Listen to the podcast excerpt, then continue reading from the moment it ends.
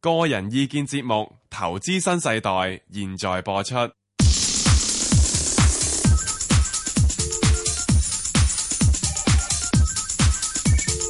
石鏡泉鄺民彬與你進入投資新世代。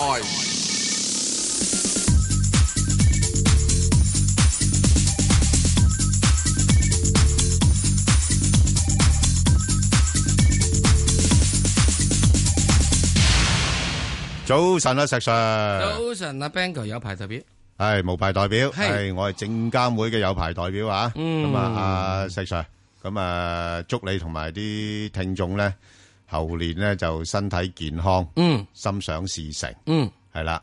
咁啊，你好似由初三又開始落田嘞喎。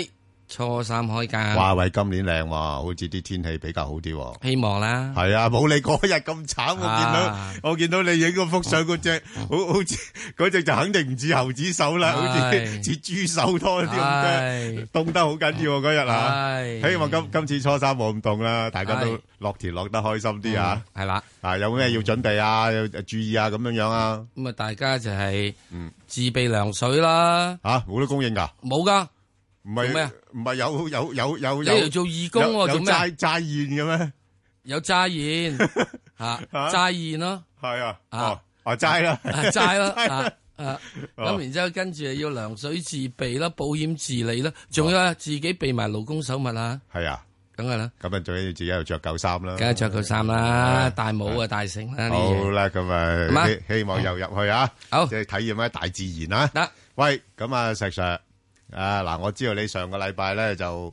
好興奮啦，吓，誒，誒，準備充足啦，掃晒貨啦，咁樣樣。不過睇怕你都未必會揸得好耐喎。啊，仲揸住？今次叻咗喎，冇-仲揸住。冇-冇我震呢-話去到呢個咩噶嘛，兩個禮拜噶嘛，Ờ, 哦，OK。去到二月中噶嘛，我去到二中嘅啫，咁然後上次就-講咗啦，咁啊點啊？即係二中就睇一睇，睇睇啦，得就得，唔得就算。唉，咁啊，梗係咁啦啦，俾啲機會佢，嗯，好啊。咁啊，大家都等下咯。嗯係啊，點解你要等到月中咧？我想問下，個冇個乜日子咁嘢騎呢嘅情人節啊，啊係喎，真係喎， 係啊，情人節啦，真係喎，係啊，一係就二繼十四續，號情人節一喎，係繼續落去，唔繼續落去咧就啊，分手。咁咁咪係，咯，係喎，啊咁樣喎，啱啊又喎，係喎，嚇啊又有啲根據嚇嗯。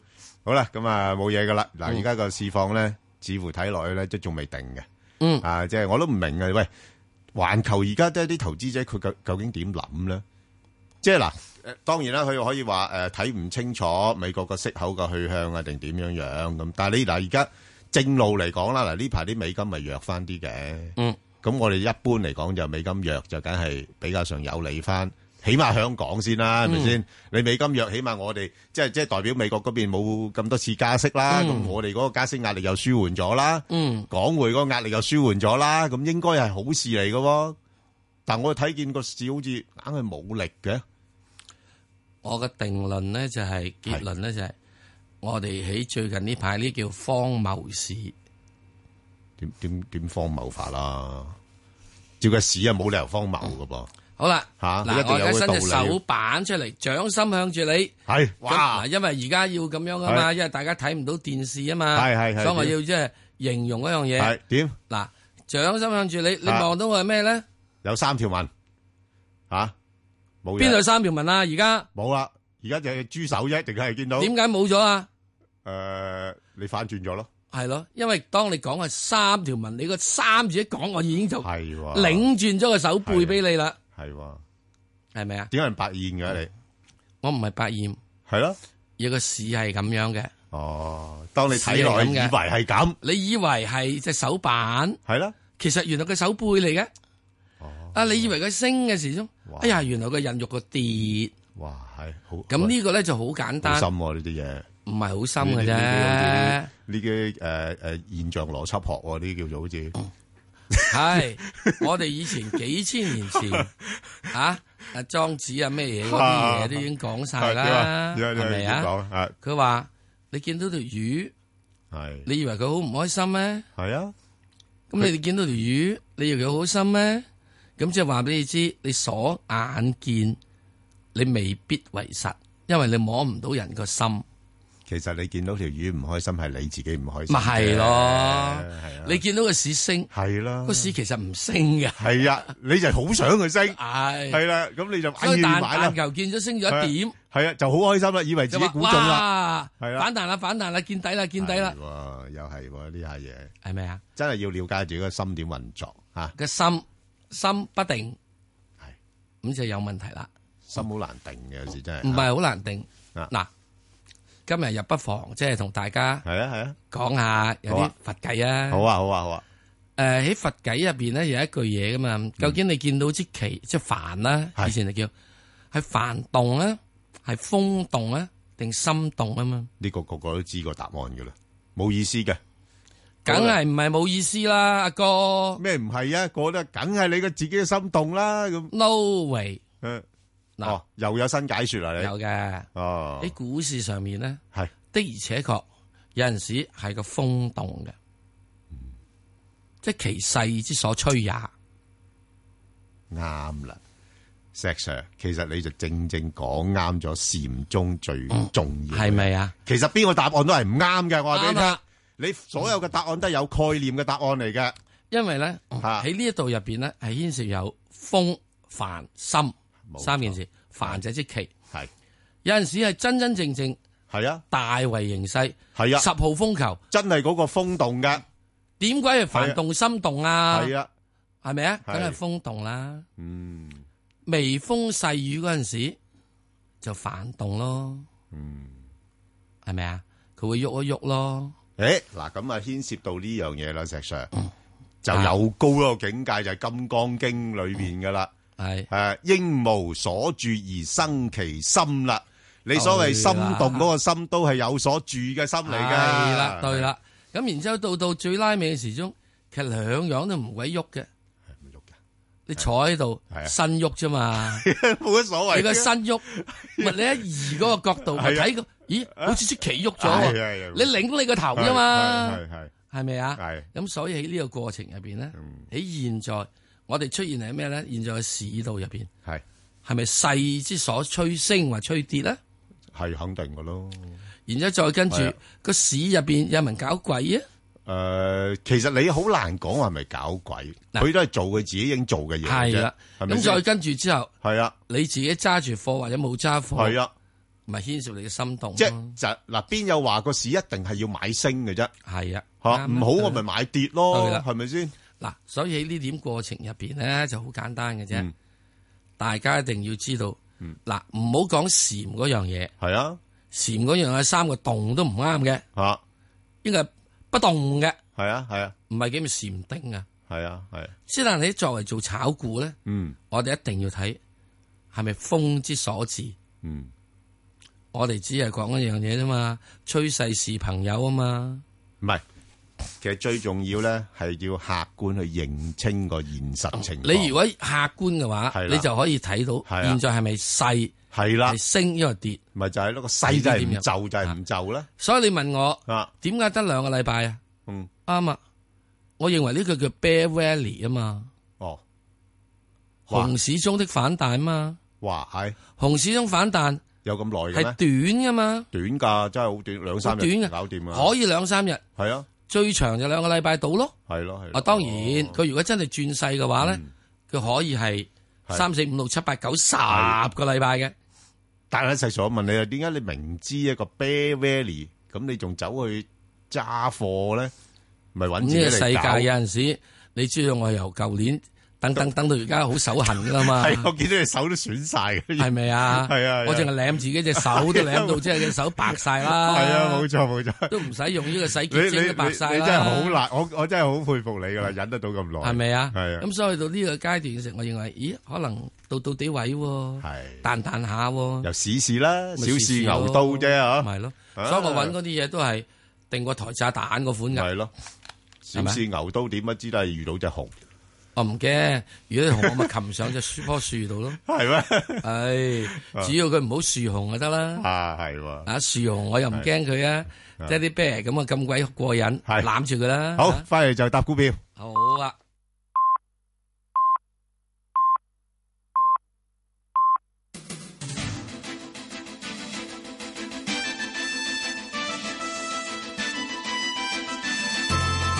香港電台新聞報導。上晝九點半，而家有陳宇軒報道新聞。台灣南部六點四級強烈地震，台南市災情嚴重，永康區一座十幾層樓高嘅樓宇倒塌，至少兩人死亡，分別係一名出世十日嘅女嬰，同埋一名四十歲男子。超過一千五百名消防員到場搜救，至今救出超過二百人，仍然有人被困。市內一個菜市場部分倒塌，亦有樓宇嚴重傾斜。南部一度超過十六萬戶停電，經搶修之後，超過八成住戶已經恢復供電。多個縣市派員到台南支援，馬英九總統同行政院長張善政前往台南視察災情。地震喺凌晨近四點發生，震央位於高雄市美濃區，深度十六公里。台南嘉義、屏東等地嘅震感較強。政府繞過公務小組，將廣深港高鐵香港段工程追加撥款申請直接提交財委會審議。運輸及房屋局局長張炳良形容係非不得已，強調非常尊重立法會程序，但工程撥款迫在眉睫，要喺今個月底前通過，否則會爛尾或停工。張炳良出席電台節目嘅時候話，公務小組經六次會議仍然未能夠表決。政府先至決定直接提交財委會，但議員仍然可以提問，形容已經權衡各方。對於有議員要求先處理一地兩檢問題，張炳良表示，通關安排問題複雜，政府仍然未有方案，但政府唔會為經濟效益犧牲基本法，確保唔會違反一國兩制。亞視新聞部員工證實，新聞部管理層向佢哋表示，由今日星期六開始放補假，唔使返工，直至另行通知。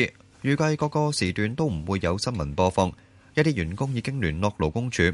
新年假期之後會到勞工處辦事處處理欠薪事宜。據了解，新聞部會盡量爭取今日繼續播新聞，但估計唔會有足夠人手。如果真係繼續播放，就會通知工作人員返回崗位。國際田聯表示，正調查多年前由馬俊仁領導嘅遼寧省女子中長跑隊係咪涉及禁藥問題。當年被稱為馬家軍嘅遼寧省女子中長跑隊成員喺九十年代曾經打破多項世界紀錄。黃君霞喺一九九六美國亞特蘭大奧運會贏得五千米金牌。內地傳媒刊登一封報稱係黃君霞撰寫嘅信件，內容指馬家軍運動員被教練虐打，以及喺威逼引誘之下服用違禁藥物。報道話，黃君霞寫信之後由其他隊員聯署交俾一名作家，信件近日先至曝光。喺天氣方面，本港地區今日嘅天氣預測係天晴同非常乾燥，早晚天氣寒冷，日間最高氣溫大約十六度，吹清勁至強風程度偏北風，高地間中達烈風。展望除夕同年初一天晴，非常乾燥，市區最低氣溫喺九度左右，高地同新界再低好幾度。下星期中期氣溫逐漸上升。紅色火災危險警告、寒冷天氣警告同強烈季候風信號同時生效。而家氣溫十二度，相對濕度百分之四十七。香港電台新聞簡報完畢。交通消息直擊報道。小瑩呢，首先講一個強風管制措施啦。咁就係受強風影響，青嶼幹線嘅中線呢都係暫時封閉。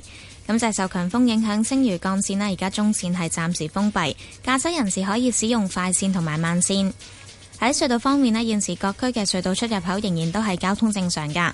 跟住提翻大家個封路啦，咁就係為咗配合水務工程，大埔公路沙田段近住禾輋村去火炭路支路嘅慢線呢係暫時封閉。咁就係為咗配合水務工程，大埔公路沙田段近住禾輋村去火炭路嘅支路慢線暫時封閉，駕駛人士經過記得要特別留意。最後要特別留意嘅係安全車速位置有青嶼幹線收費站來回。好，我哋下一節嘅交通消息再見。以市民心為心。以天下事為事。 FM 九二六，香港電台第一台，你嘅新聞、時事、知識台。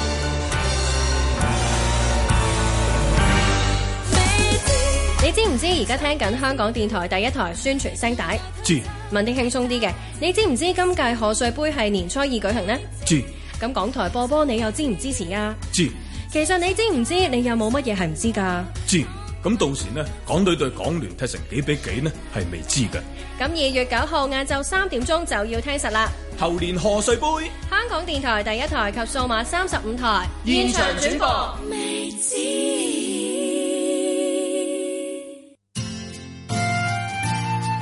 欣賞、欣賞、欣賞、欣賞、哼向、欣賞、欣賞、欣賞、欣賞。無論用咩方式，你都會揾到一個角度去欣賞香港。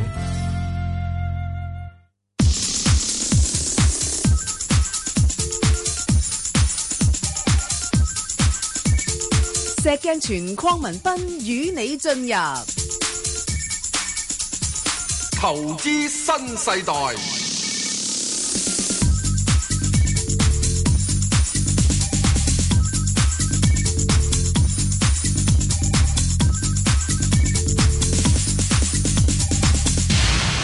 好，誒，翻嚟係李小姐啦，李小姐，喂，係早晨，李小姐，係啊，係 Ben 哥隻蛇，早係晨，早晨，係係，係，請講啊，唔啊，緊我一七好啊，問五問乜三嘢？個六嘅，三個六，嗯，二七二七，誒七蚊係七蚊，係啊，誒一七六六十蚊，係啊二六八咧就未有貨，好，一九二八未有貨，咁 OK Ờ. 一九二八咧我係想春節嗰陣時短炒嘅，睇下有冇 OK，機會。春節短炒啊，係啊哦得得得，我一陣間答你啊，阿石 Sir 你答佢頭嗰三隻先，係好一七五先，一七五三個六點算啊？三六冇走到啊揸住佢啦，吓，因為佢嘅波動範圍咧都係應該喺大約係兩個誒、呃半啦，至到去呢個四蚊之間嘅。哇，咁闊嘅？係啊，嗯，佢不嬲都咁闊㗎呢只嘢。嗯，咁所以咧，佢而家去到呢度咧，就會係誒、呃要等一等啦。嗯，咁翻嚟之後咧，佢三蚊應該唔係個底住嘅，咁、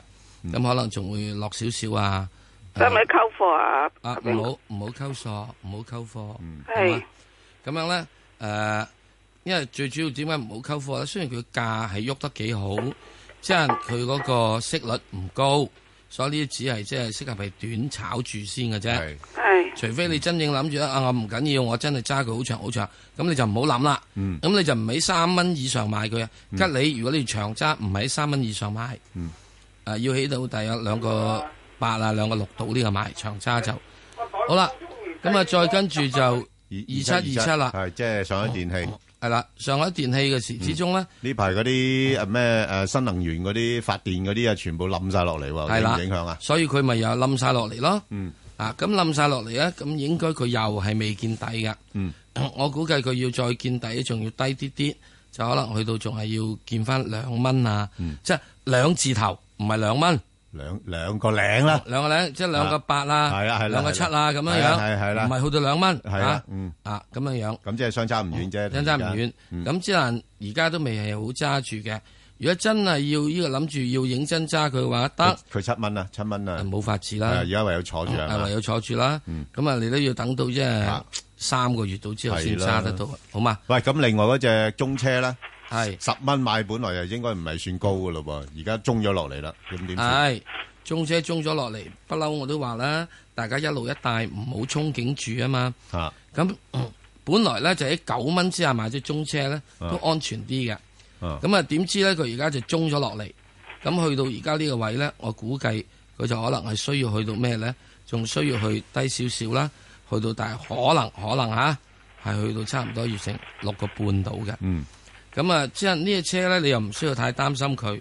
誒、佢始終都係有長遠有盈利嘅。嗯咁啊、如果唔係好緊錢使，咪唯有揸住咯。好啦，嗱咁啊，關於誒有兩隻咧就未買嘅咧，其實就誒、呃可以，不過咧就要等佢價低啲咁多先。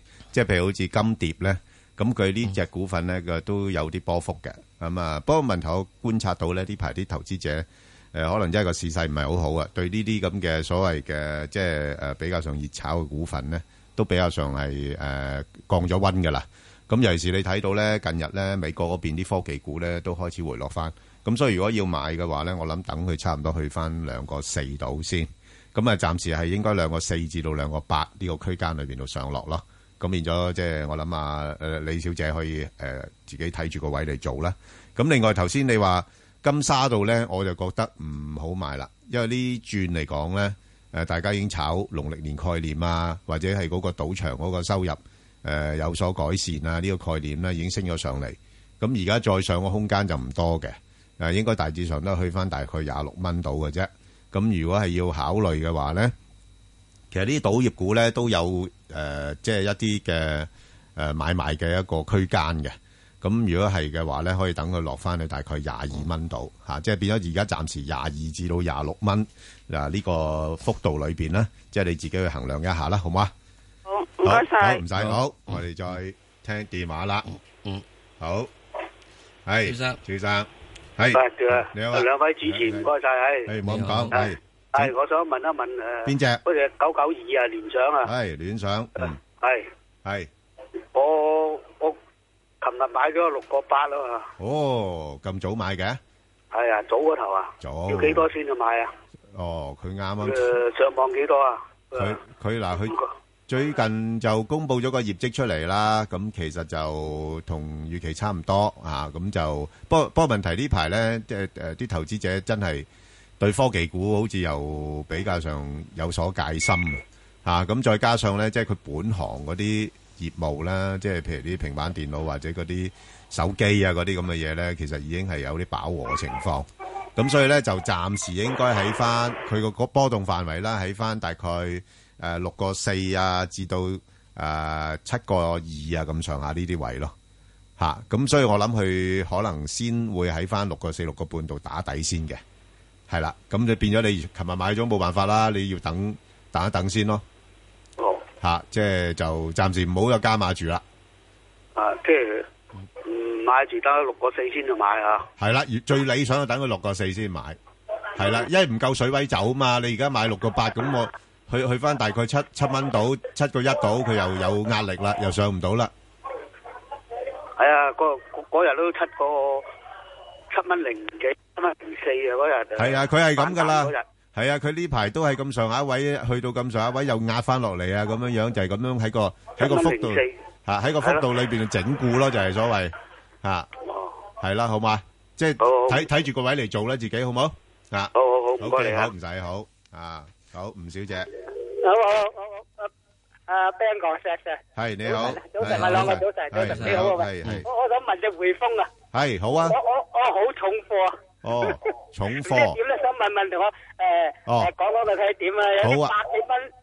Ờ, 誒有啲百幾蚊嘅高最高啲，咁誒又揸住好重貨，而家幾廿歲咯，又唔好啊知點好。好 À, 啊唔該你喎啊，好你嗱，你或者要聽诶心機係咪？係啊，係就好。阿石 Sir，诶嗯匯控匯控點啊？而家落到呢啲咁嘅位嗯，升又升唔到乜滯，跌又唔係跌得太多，硬係咁熬住喺度吓。诶，呃冇法噶啦， 匯豐咧都將會係诶繼續喺呢個水位度徘徊，應該可能係大約係五啊蚊，或者可能揾一兩日見見四啊八啊四啊九啊，都唔奇嘅。嗯，咁咧喺呢點入邊嚟講咧，誒、最主要就係環球咧真真正正銀行業唔係好嘢啊，咁所以咧就即係冇法啦啊，咁啊就係咁樣啦。嗯咁、你既然揸住咗之後咧，我又覺得若然如果有機會上到去七十蚊嗰邊嘅，嗯，誒、應該要減哇，減磅咁先。冇世界。如果有機會，哇！咁佢如果係百幾蚊，我又冇理由叫佢喺係咯五廿蚊呢個位啱斬啱㗎。啱即係照收月息先咯。而家就係咪啊？不過就睇高位就減啲咯，喺高位就減少少係啦咯，啊，就係咁樣啦，嗯好好啊嗎，好，嗯，阿馮生，早晨啊，石 Sir，早晨啊，Ben 哥，Ben 哥，係你好係係嗯你好，你好，你好，嗯早晨。早晨啊，我想問只盈富基金啊，嗯好啊，乜咩問題？啊，我就上個二二號咧，唔知有冇印象咧？你哋咧，嗯我打個電話嚟嘅，係即係話呢，係當時係二萬二，我低阿 Ben 哥同我講話呢，就係萬九度前買，我真係落咗一次㗎啦。嗯，咁啊，但係個市呢，還係我我諗法，還係可能有機會跌落萬七啱萬八。就我剩翻嗰啲資金係咪喺咩情況下先最買咧？淨係我我諗你呢排你唔好心急住，嗯吓、因為你見到個市勢咧，即係似乎啲有啲投資者佢自己誒對環球前景嘅睇法比較上唔係睇得咁樂觀啊，嗯咁同埋有好多因素未未能夠轉好啊，咁所以佢哋會繼續做淡為主。嗯咁再加埋咧，就都有啲投資者可能要等埋一啲公司業績啦。你要明白盈富基金佢有個好處咧，就係佢比較上分散唔同類型嘅係啦股係份啊啦啦。但係佢亦都有唔好處咧，就係話而家啲人成日講話香港個市盈率好平啊，咁樣樣咧嗯係啦，主要係由於嗰啲內銀同埋啲資源類股份拉低咗啊嘛。咁但係問題而家呢啲內銀同埋資源類股份未公布業績噶嘛。咁如果公布完業績之後咧，發覺啊有可能倒退嘅噃，咁個市盈率就唔係咁平噶啦。咁所以頭先你講咧係有咁嘅可能性嘅，即係而家你見到點解個指數硬係夾極都夾唔翻上去咧？就因為誒有班淡友咧覺得個指數仲未見底啊嘛。係係。嚇咁所以有可能會真係落到去萬七萬八咁都唔出奇嘅。咁我所哋以都係淡友啦。係啊，你都係淡友啊？係係係係啊，咁你淡友你唔好唔好喐住咯，梗係。啊，我想嗰度啊，即係讚你啊阿 Ben 哥，你多啲即係喺個電台嗰度講嗰啲佛解啊、佛經啊嗰啲咁嘅嘢。我我我知你，我知你信信 信信佛嘅係嘛？我學緊嘅啫，自己都係唔但係唔係你應該就好資深噶啦。唔係喂我最近睇阿阿石 Sir 有篇文章啊，即係阿投資理財嗰個啊，嗯嗰個啊專訪啊，係嗰個文章寫得幾好啊。係啊係啊。啊，即係話佢話得喺萬七萬八咁啊！我想問下石 Sir 有冇改變嘅時間係大約係幾段幾度幾段時間到咧？嗯，即係係係咪上半年咧？大約咩咩時間到咧？六月到之後，我都話主要如果今年買貨咧，要等今年六月。咁呢個咧都講咗差唔多，嗯係啊，好耐噶啦，係好啊冇啊？上半年係所以啦難啲嘅啊係啊係啦，就咁樣啦，係啦好冇好啊啊？多謝晒六月之後好好好啊！唔該晒兩位，多謝晒馮生。咁啊，我都申報一下先啊，即係二八零零我都有嘅，啊，做一個長線嘅投資嘅，係我都持有嘅吓。嗯，好咁啊，阿謝小姐，誒，早晨啊，Ben 哥，早謝晨謝，係你好嗯係我想請教你哋咧，只九八一咧，係誒，呃佢有時唔係好跟市，係咁啊，可唔可以啊喺喺而家呢啲市玩個上落，誒，即係一個短呃嗯短明嘅白明白，誒波幅係咧？啊咁佢上一次咧，我試過買過一次噶啦，我我六毫七子買咗咧，啊賺唔賺到錢啊佢啦就？吓賺唔賺到錢啦？嗰次賺得佢係啊誒兩百蚊，係啊，佢好衰嘅，有啲牛到你悶到你咧，走咗出嚟佢先飆上去㗎。唔係啊，佢佢我啊六毫七只買咗，佢就跌跌到六毫係係半。係係啊咁我諗如果跌到六毫半，誒唔係誒跌到六毫半我就止蝕啦。佢又唔跌喎，跌到六毫六。咁六毫六第二日咧，誒佢一彈又彈翻去六毫八啊喎。嗯咁六毫八我咪誒落個盤六毫九買啦。啊佢去唔到六毫係啦係九喎。嗯咁樣咧就結果誒再跌翻轉頭就好跌啊到六咁毫啊四啦。睇下睇下咁石石 Sir 點睇啊？嗱，佢二月十八號咧會公布業績噶啦，二月十八號留意下。二月18號啊係啦哦係啦，阿石 Sir 點睇呢個股票？誒、呃中心國際咧，基本上應該已經誒、呃改變咗一個嘅軌跡，係就係由以往嘅時咧下跌軌跡，改為一個係稍微向上，不嚇過唔係向得好上嘅軌跡。咁啊，嗯喺呢度嘢咧就一定係點咧？盡量係六毫子個邊可以諗諗，嗯七毫子個邊你就要出咗佢，嗯就一毫子到。哦咁啊，一毫子嘅幅度咧唔好睇得好好少喎、嗯，差唔因多為有好。多噶啦。 系啊，十十一二個 percent，十二十五個 percent 噶咯我其實想佢嗯佢佢五千咋，喎，唉，得冇問題噶啦。咁你而家暫時嚟講啦，搵餐茶飲下啫啊你其實如果啊六係嗯誒六六六呢個誒七，你買咗六咩就冇法子啦。嗯唔係六咁毫就七，先後尾我六毫八子賣咗佢啊，佢上幾都上唔到，嗯啊咁啊我啱驚啦佢再跌翻轉頭啊！你賣咗啦嘛，賣咗咪係好啊咯，咪，咁等而家翻幾佢。嗯多可以買得佢走個波幅啊？你走個我都話你短要短等嘅翻波幅去到六毫子度咯。去到六毫子啊！係係啦，佢而家上咗十天線誒誒位噶咯喎，喺十天線嗰度彈。冇乜所謂嘅。哦對於佢嚟講，呢啲 線啊，都係即係你心動啫。啊啊，好嘛？好啊好啊線係做俾大家睇嘅，記住呢樣嘢。哦好。咁佢上會唔會上到七毫二、七毫三嗰啲位啊？啊如果佢好世界，佢應該上到七毫半嘅。嗯，哦好嘛？好啊 OK，唔該晒好，阿林生係林生，à, 阿細 Sir，阿系阿 Ben 哥，à, 你你阿 Bang 哥你好啊，係你好兩位係點樣樣啊係係我想問問嗰只六零四兩個八毫三買嘅，哦，兩百三。啊你兩個幫我分析下，睇下去到邊個位？嗱，我我我谂呢只股票咧，其實比較簡單嘅吓、啊因為就佢都係嗰啲诶深圳诶控诶，即係嗰啲窗口公司啦，係咪？咁佢就嗱、盈利方面咧，可能今年麻麻嘅咋吓，咁、所以就點解咧嗰個即係嗰個市盈率咧相對比較低，咁就唔好淨係單睇個市盈率㗎吓啊，咁因為有有時有啲特殊收益啊嗰啲令到嗰個市盈佢率，佢唔係地產嚟嘅咩？佢地產嚟嘅，佢地產，但係而家佢。近日近日公布喎賣樓數據喎，好似啊，系啊，吓咁咪诶卖楼数据上個月做得幾好㗎，係啊，係啊，咁所以佢個诶股價咧有啲機會向翻三蚊嗰邊行咯，係啦，咁暫時我睇佢應該喺翻介乎兩個七至到三蚊，係啦，咁你可以喺度捕捉下個诶波幅嚟做啲嘢咯。係啊，因為你知道而家好多股份咧，佢好難有一個持續性升勢嗯嘅，因為個市況未穩定啊嘛。係啦，咁如果你冇喺高位走嘅時間咧，好多時就變咗就誒、呃、會令到自己嘅資金嗰方面係可能被套住咯。啊係啦，咁所以誒、呃多啲靈活咁樣誒、呃出入會比較好啲，呢段時間就好吧。哦，好啦，好唔該你，好唔使好，誒好嗯或者我想補充一隻，即係中心國際嗰度咧，係誒有一個嘅喺台灣方面消息有留意嘅嚇，就台積電咧，即是中心國際原本係啊走咗啦，佢喺台積電走出嚟嗰批人係啊嚇係啊係啊而家台積電咧就好似申請緊，亦都計劃緊係喺國內設芯片廠，係啊，哦，咁同埋做應該係做十二寸嘅。咦咁呢個咧有威脅喎，就好有威脅嘅。係啊，咁啊，而家申請緊啦，即係台灣邊又要等批啦，中國中國一定歡迎你噶。但係台灣嗰邊麻煩啦，係啦，即係如果台灣有一批咧，係啊，咁你又揾得到咧，咁喺呢點入邊尤其是咧，個競爭性就好大㗎啦。你你好呢嘛啲咁敏感嘅行業嚟嘅，都係屬於係啦，好嘛，可以留意下好呢個方向啊，要留意呢點，好好嘛？誒，黃小姐。喂，早晨，早晨阿邊個係黃小姐 Sir，係而你家好我就問三七一北控水務㗎，我係琴日三個八號六入咗，睇下有冇空間去到邊度啫嘛。阿石 Sir 點睇啊？呢呢類嘅即係呢排呢啲咁嘅股份咧，都跌咗唔少，因為個估值都仲係高。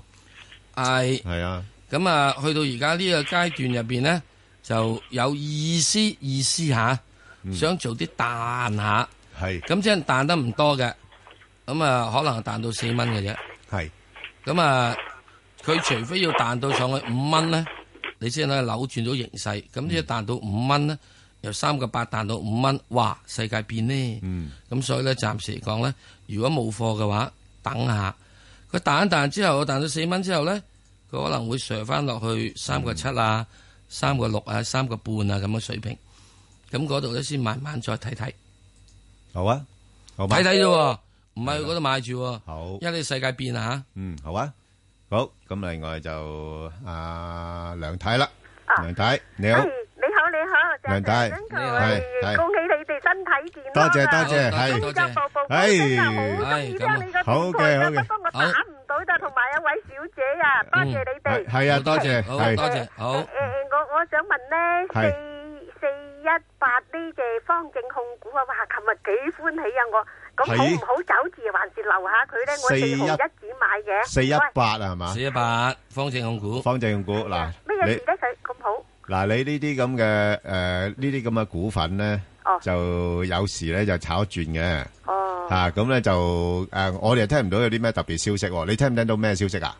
我聽唔到 ờ, 喎，聽唔我到啊記佢琴日一開電視，係啊哇咁好嘅，咁周係啊身唔得閒啊嘛，係啊我咁樣咯。嗱，佢佢本身業績就麻麻嘅咋嚇。哦。係啊，咁所以如果呢轉咁樣樣誒兜上嚟咧，除非係有啲真係實質嘅消息啦。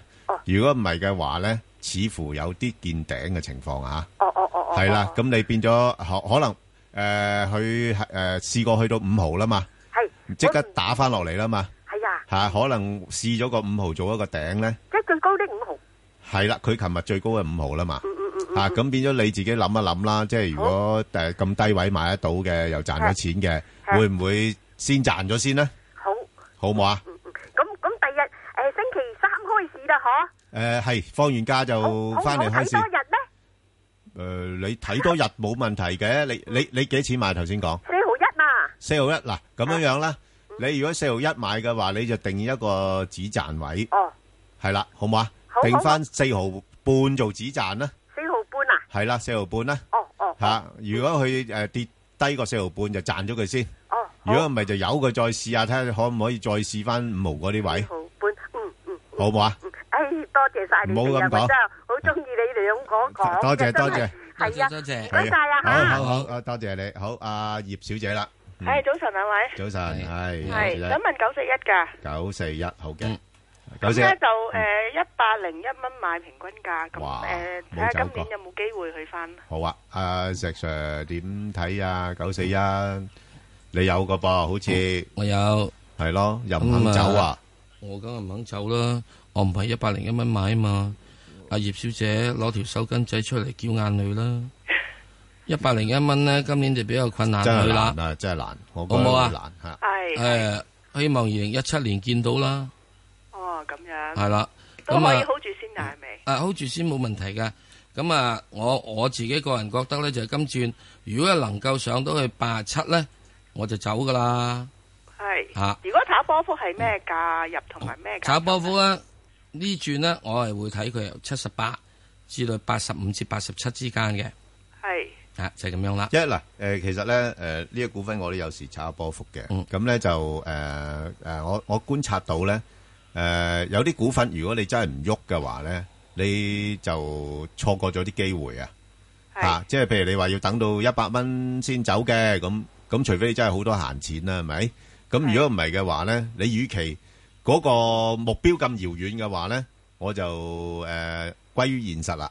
吓，咁你點解呢啲股份佢好難升得咗去邊咧？因為而家啲啲啲大户喺度角力緊咧，咁個指數咧就拱上拱落啫嘛，係咪啊？咁你呢呢啲咁嘅拱上拱落嘅時間，我都唔知會持續幾耐。咁啊，除非真係經濟有個好轉嘅啫。咁如果唔係，似乎都係仲係誒拱低多過拱上啊啦。咁所以如果係咁嘅時候咧，就即係誒，就算呢啲股份比較好啲嘅股份都好咧，佢好難有一個持續嘅升勢。咁所以你可以捕捉下咯，即係譬如我 我自己睇佢一般咧，就介乎喺翻大概呃誒而家講緊啦，八十蚊就誒、呃一個幾好嘅位嚟嘅。如果你話再入翻嘅話，咁然後上邊似乎睇到一上到去大概八七蚊度咧，又差唔多啦。所以頭先阿石 Sir 都講咗，八七蚊佢會走，嗯，咁啊差唔多。哦好唔該晒係啦你，啊你可以捕捉呢個波幅咯，係嘛？嗯咁即係寧願自己走多幾轉咧，咁就拉低嗰個損失啦，好冇？嗯啊好啦，咁啊，嗱，大家啦，嗱，唔好話好難打我哋個電話啦。嗯今日可能我 正常嘅，因為就嚟臨近新年咧，好多都去咗旅行放咗假，唔啊係或者唔係，買幾時都係樣嘢。係，我都預咗。點解你問我會揸多個禮拜，揸到放假咧？係啊，我就預咗有今日啦嘛。有咩今日啊？請大家打電話 嚟啦，我哋電話而家少些少啦。係啊，即係嗱，你唔好話，喂，我打咗三年打唔到你啊！嗱，今日咧一打就通噶啦，可能嗱點一解八呢七二三一一啊係 點解會187咁31呢？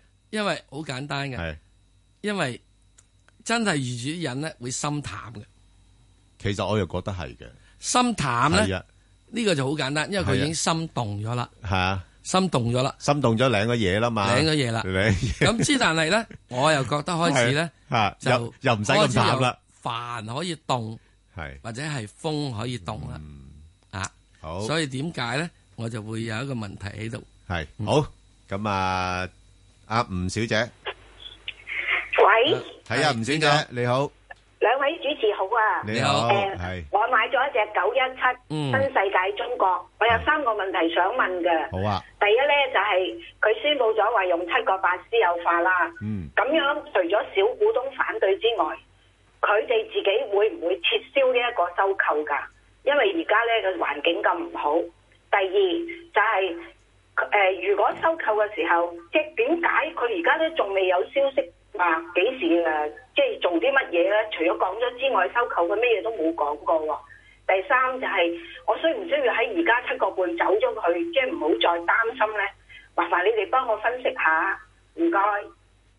點啊，石 Sir，佢一月嘅時間先提出噶噃，嗯，自愿有條件現金邀約喎，嗯，有條件喎，梗係有條 件啦。第一件事，你認為佢睇唔睇到佢細？啊，佢一月嘅，咁啊個市勢都一月唔係唔係嘅，一月嘅時已經一月一月四號、一月四號、一月八號已經跌到你只狗啦，咪就係咯，已經咁差咯，咁係咪啊？係咪先？所以好簡單啊，嗱我係嘅話，出咗先。係進入衛生緊急狀態。喺天氣方面，一股強烈冬季季候風正為廣東沿岸帶嚟寒冷同非常乾燥嘅天氣。本港方面，今朝普遍地區相對濕度下降至百分之四十以下。本港地區今日嘅天氣預測係天晴同非常乾燥，早晚天氣寒冷，吹清勁至強風程度偏北風，高地間中達烈風。展望除夕同年初一天晴，非常乾燥，市區最低氣温喺九度左右，高地同新界再低好幾度。下星期中期氣温逐漸上升。紅色火災危險警告、寒冷天氣警告同強烈季候風信號同時生效。而家氣温十二度，相對濕度百分之四十。香港電台新聞簡報完畢。交通消息直擊報道。小瑩呢，首先講返啲隧道嘅情況啦。喺隧道方面呢，現時各區嘅隧道出入口都係交通正常。咁另外呢，有一個強風管制措施，咁就係青嶼幹線㗎，就係受強風影響，青嶼幹線嘅中線仍然都係封閉，駕駛人士請你使用快線同埋慢線。咁另外咧，較早前受爆水管影響封咗嘅茶果嶺道西行，跟住油塘道對開一段啦，已經全線解封噶啦。特別要留意安全車速位置有清水灣道壁屋落斜西貢、青山公路沙倉屯門同埋沙頭角公路皇后山橋面粉嶺。最後環保署提醒你，司機喺一個鐘頭內咧空轉引擎超過三分鐘，可被罰款三百二十蚊。記得停車熄匙。好啦，我哋下一節嘅交通消息再見。以市民心為心，以天下事為事，市民心為心，以天下事為事。 FM 九二六，香港電台第一台，你嘅新聞時事知識台。有時候對太多嘅年糕會擠壓咗肚腩嘅脂肪，有時候照太多嘅朱古力會令你失去咗減肥嘅動力。嚟到農曆新年，你拜會過姨媽姑姐，接收嚟自四方八面嘅糖果。到咗今日，不如唔好咁為食，過一個健康啲嘅新年啦。香港電台第一台祝你身心康泰，翻工唔使楞住個士啤呔。有人話興趣唔可以當飯食，我中意讀書，亦都有唔同嘅興趣，希望將來可以將興趣變成職業。所以我報讀獲資歷架構認可嘅職業專才教育課程。將興趣變成專業才能，成為專業人才。興趣當然可以當飯食，職業專才教育，興趣成就專業。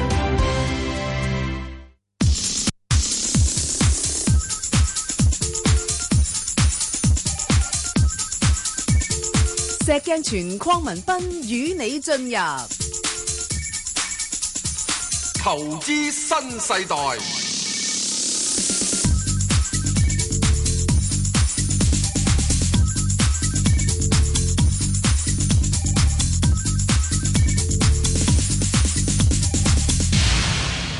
好嗱，即係剛才講個新世界中國咧，我點解話係啦誒如果係嘅話，你好穩陣喎我另外出咗佢咧係咯咁樣樣，啊有個情況咁啊。當佢一月份提出嚟嗰陣時間，所有冇財務做嘅嘢，嚇應該係十一月、十二月就做晒。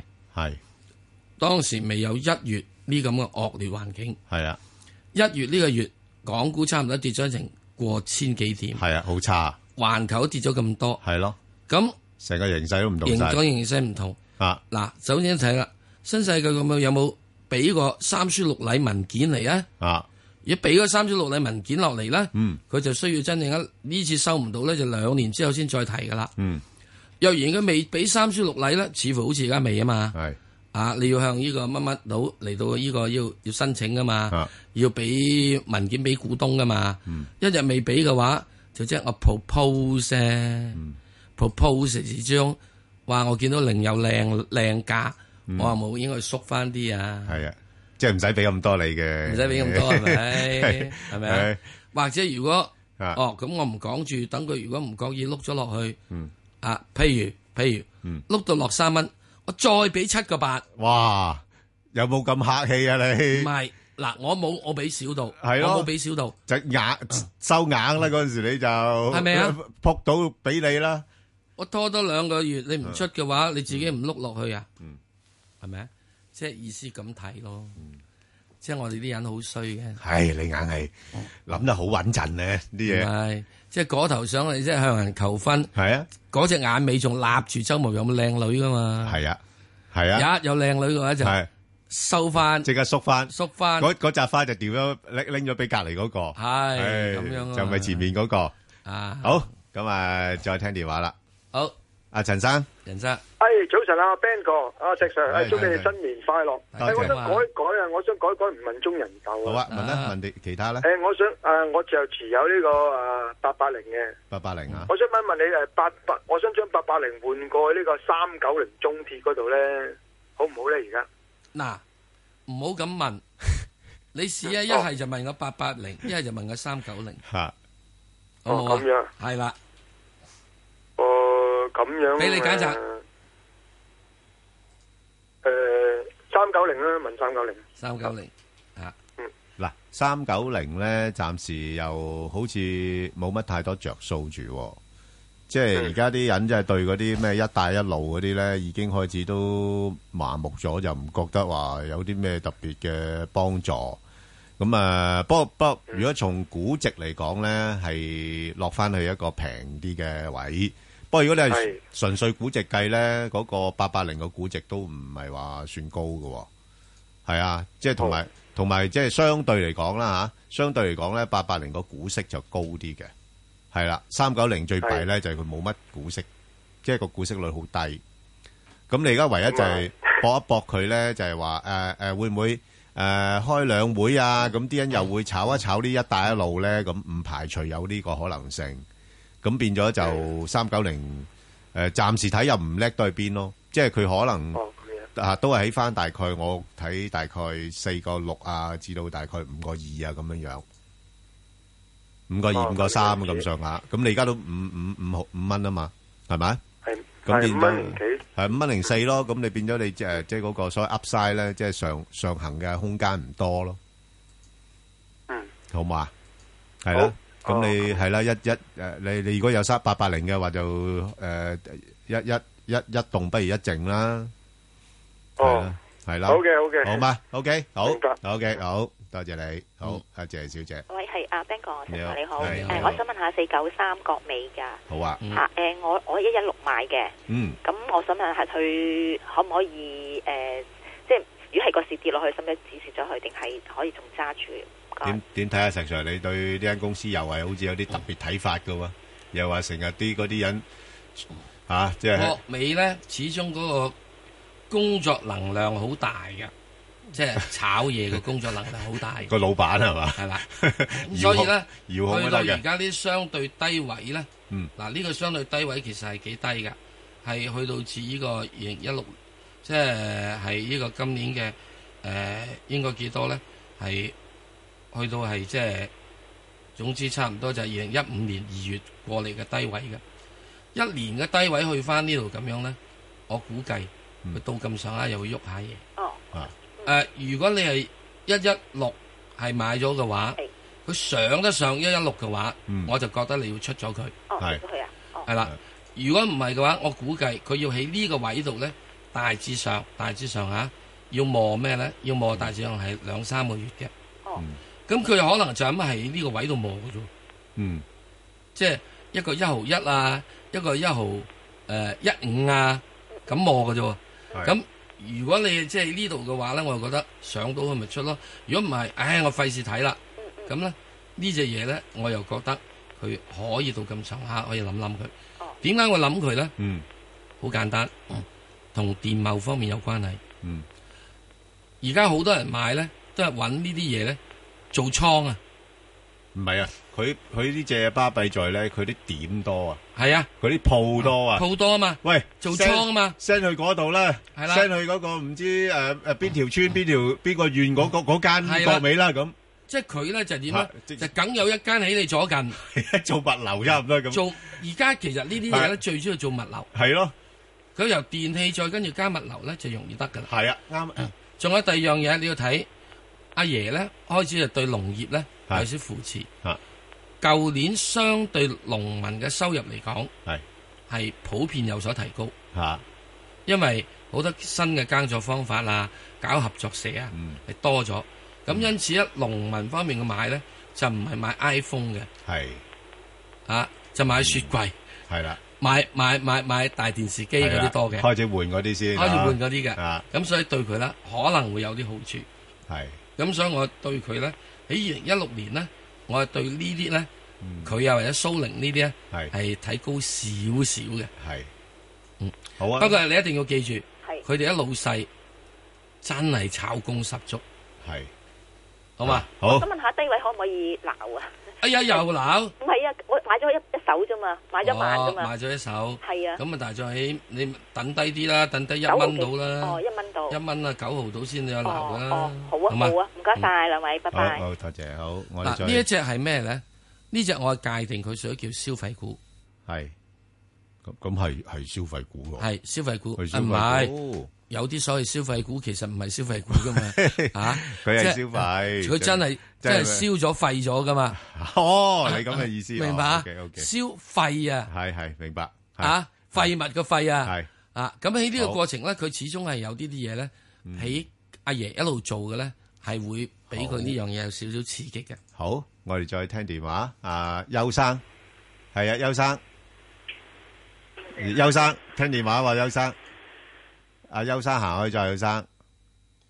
咦？好啊，嗯阿阿阿邱生行開咗，可能唔緊要啦咁，啊我即管答答佢啦。佢問嗰只嘢，係咯。啊，好啊。佢嗰隻嘢咧，一啲名咧都係真係幾橋溜嘅，你叫年年卡。英誒普通話就唔其實咧，個靚靚咳幾好幾好噶，咧咧咳，咧咧就咳咳啦，啊年年都咳啊，呢隻好似我 咁啊，每不過過年就咳不過啦。阿石 Sir，我我都其實初頭我接觸呢間公司個名，我都覺得佢改得有有啲騎呢嘅，係咪？啊，年年都卡，年年都哇卡年年都卡鬼住哇我年年都卡，年年都卡住，係係咪啊咁點算？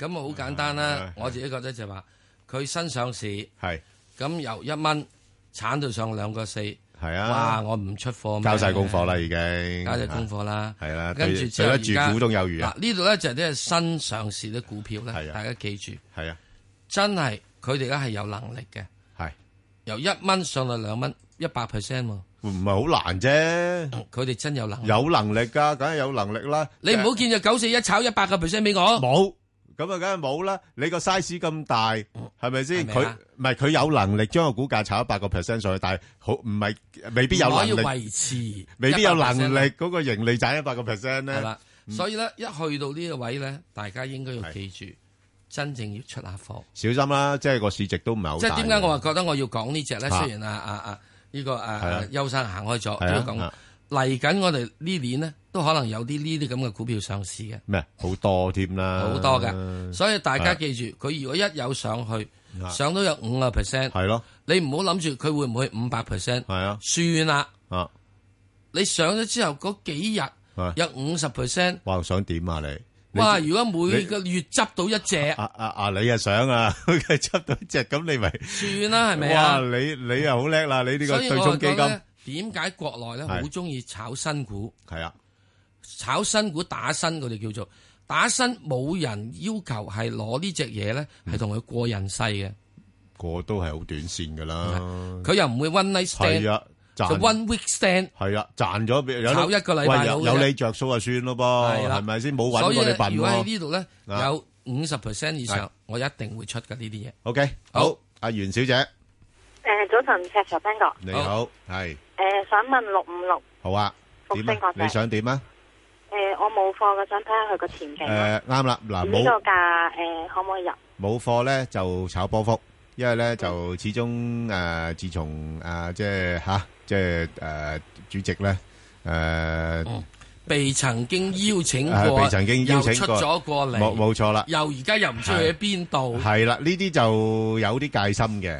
咁同埋係即係有過往比較進取啦，即係周圍去收購啲嘢咁咁，即係誒唔係話唔好，咁你長線係好，不過短期啲人又話話會唔會嗰陣時你買得貴啊，或者收購完之後啲業績又唔係咁好咁啊話？你買得貴㗎，而家就梗係話買得貴啦，係咪啊？係啦，而家啲嘢全部碌晒落嚟啊嘛，係嘛嗱，咁所以咧就個股價咧，我諗你可可以炒波幅嘅，但係佢你見到呢排都冇乜上升動力啊嘛，係咪？咁咁所以佢會唔會去翻七蚊嗰啲咧？诶，都唔出奇噶，即系唔系七蚊就未必去到咁低。我諗佢暫時嚟講應該係大概介乎係九個半至到十個半咯。吓、呢、個哦區間裏边度，你可以咩嘅？呢、個區間考慮一下啦，好冇？嗱，總之咧，好啊而唔該家而家十蚊嗰邊咧，除咗高位噶啦，係啦，高位噶啦，咁啊再落十蚊就九高位㗎啦九个半，我哋搏佢反彈，但係啊一一落上咗去搭嗰啲咧，就要預住出貨。係啦，十個半我就走人係㗎啦，咁然之後落翻嚟九個半咧，就可以諗諗。如果下一轉落嚟九個半咧，彈唔翻上十蚊嗰邊咧，诶又弱啲啦，又要再再向下移啦，向下移就多一九蚊雞啦。嗱九蚊雞至到唔係係係唔係誒八個半至九個半啊，係啦，冇錯，好。嗯咁啊，再跟住再唔掂嘅話，就而家係就真係好似剛才李小嗯姐講七蚊有望啦。好啊。OK，好，咁啊，我哋再聽下黃女士電話。黃女士，係誒你誒好石 Sir Ben 哥，唔該你好誒，我想問一問嗰個一零四四恒安，嗯你點睇喺咩位可以入？上望幾多資產指示？唔該兩位。好啊。啊，石Sir講啊，呢個恆安，啊，即係做紙尿片啊，嗰啲，但-都-都幾-即係佢個盈利就相對穩定啊，不過我稍微嫌佢嗰個估值高啊。對，嗯現在市盈率仲有廿一，好在嘅息率都仲有三厘度，嗯係啊，接近。嗯咁啊接近三厘度，咁啊稍為好少少。嗯咁喺六十四蚊呢邊呢，我覺得就有而家嚇，而家嚇有第一站嘅支持。嗯係。咁啊彈上去唔多嘅，嗯，好命水嘅咧就去到七十七，啊，嗯好命水去到七十七， 或者七十五。哇，有冇咁高啊，誒，石Sir？好命水，我話係啊。好命水。係，要好好命水先得。啊啊，唔好命水咧，就七個二七十二度啦嗯。啊，咁啊，所以現在嚟講咧，我就覺得佢整體係趨向下嘅。誒，原因一樣嘢你要記住，佢真真正正升咗好多好多好多。啊，好多好多。過往嗰幾年入邊咧，佢差唔多佢係由呢個幾多咧，係由蚊零嗯升到上去最高一百蚊。到-一蚊去一百蚊，嗯都好犀利呢間嘢。啊，你真係印銀紙，係啊，當你以為印印尿片啊， 係啊，啊，嗯，咁所以之能咧，佢有個好處嘅，你又如果佢當佢即係回調翻落嚟，嗱，大家又需要留意呢樣嘢嘅。如果當佢回調，唔知點啊，你唔好話我衰吓、啊回調到落去可能去到五啊五蚊邊啦，嗯，大家唔好唔記得佢。哇，55蚊邊，梗係唔好唔記得啦。嚇？因為係佢做緊一個雙頂啊，唔係，我知啊，即係我話你如果落到55蚊邊，呢個估值就相對合理咗啦嘛。唔係開始好多人咧就唔記得佢噶啦，係啊，嚇。因為好傷心啊。係，係啊，係。即係到嗰陣時嘅時鐘嗯咧，呢個時間咧就需要大上係一年到，嗯一年到，至到兩年到，咁你要開始點啊？兩孩政策就出嚟啦，係嗯啦，又跟住老人家嗰啲有問題又出嚟啦奶粉我可以唔食中國嘅，係啊，紙尿尿片片，暫時未有尿三兆片千廿蚊。安啊嘛，係咯，我哋第日20年之後都啱用啦。 又貴啲啊嘛。好，咁啊，好啦，咁啊，我哋要去快速啦。咁啊，誒，我同阿石 Sir 呢，頭先都，誒，錄咗個音，去分析呢個近期嘅炒油現象。嗯。係啦，咁就有聽眾呢，就問一隻股票，就同油有關，唔係石油有關，就係呢個中海油啊，883。咁我同阿石Sir分析咗㗎啦，咁大家可以上返去香港電台公共事務組嘅Facebook度睇一睇，咁如果有其他嘅股票亦都可以留言問嘅。好啦，咁啊，快速啦，啊，咁啊，第一隻呢，就係呢個，誒，688呢，即係呢個中海外啊。嗱，咁大家留意翻咯噃，咁最近雖然好多個措施推出嚟啦，誒、啊想刺激翻個樓市嚇，咁、但係咧就似乎啲誒、呃、內房咧就唔係話太受落啦，咁因為都可能會擔心就係話誒係咪真係個樓市誒唔係真係咁好，咁所以先一路要加碼咧咁。咁再加埋，始終咧係誒債務問題啊，或者人民幣貶值嘅因 素啦，咁都會影響投資者對呢個股份嗰個興趣嘅。嗱，所以我話點解有啲荒謬啫咁咯啊。呢只嘢根本係唔欠債噶嘛，咁又唔係唔欠債，唔係佢債務低啫，債務低啊嘛，低啫。所以你係啊對比其他嘅人啊，第二樣嘢，係以前呢，阿爺唔出正措施支持你咧，你又話佢唔出措施支持你，嗯到出措施支持你又又驚就，哇！你對我咁好啊，即時個市好差啦，嗬。係啊冇錯嗱，呢個我就係剛才所講嘅荒謬現象，就係點咧？你以往認為係好嘅原因啦，係突然之間到今時你認為唔好嘅，喂，石 Sir，你有冇試過戴住個太陽太陽眼鏡出街？你會覺得哇乜今日個天咁陰噶啦，咪咁呢個就叫心咯。咪情況就係一樣啫嘛。即係好似琴晚咁，係啊，美國咁樣，哇！就業係啊數據去到四係點啊九，叫全民就業啊嘛，靚嘢啦，靚嘢理論上係靚嘢啊嘛。啊理論上係靚嘢咁咁佢就點咧？個股市美國股市係啊死俾你睇。因為你之前升多咗啦嘛，石 Sir。有時嗱，股價嘅嘢大家唔好講，即係唔係即係好難。唔係嗰個講法咧就係咁樣嘅，係四點九嘅 percent 就全民就業啊。不過係咁樣嘅全民就業啊，都仲有四點九個 percent。唔係啊。喂，以前四點九係啊咯，係喺二零零八年二月啊，嗰阵時炒到風頭火勢，係冇人想翻工㗎。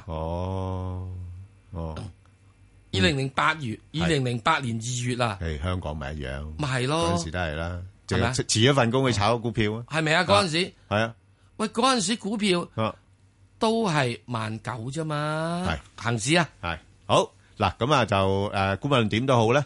咁啊，呢排個走勢係差咗嘅。 嗯，咁啊，所以如果唔夠低咧，我就覺得唔啱啊唔值得入住，因為你啱啊你冇位走啊。係嚇咁咧就誒，暫時咧應該介乎喺翻廿一至到大概廿三蚊嘅啫。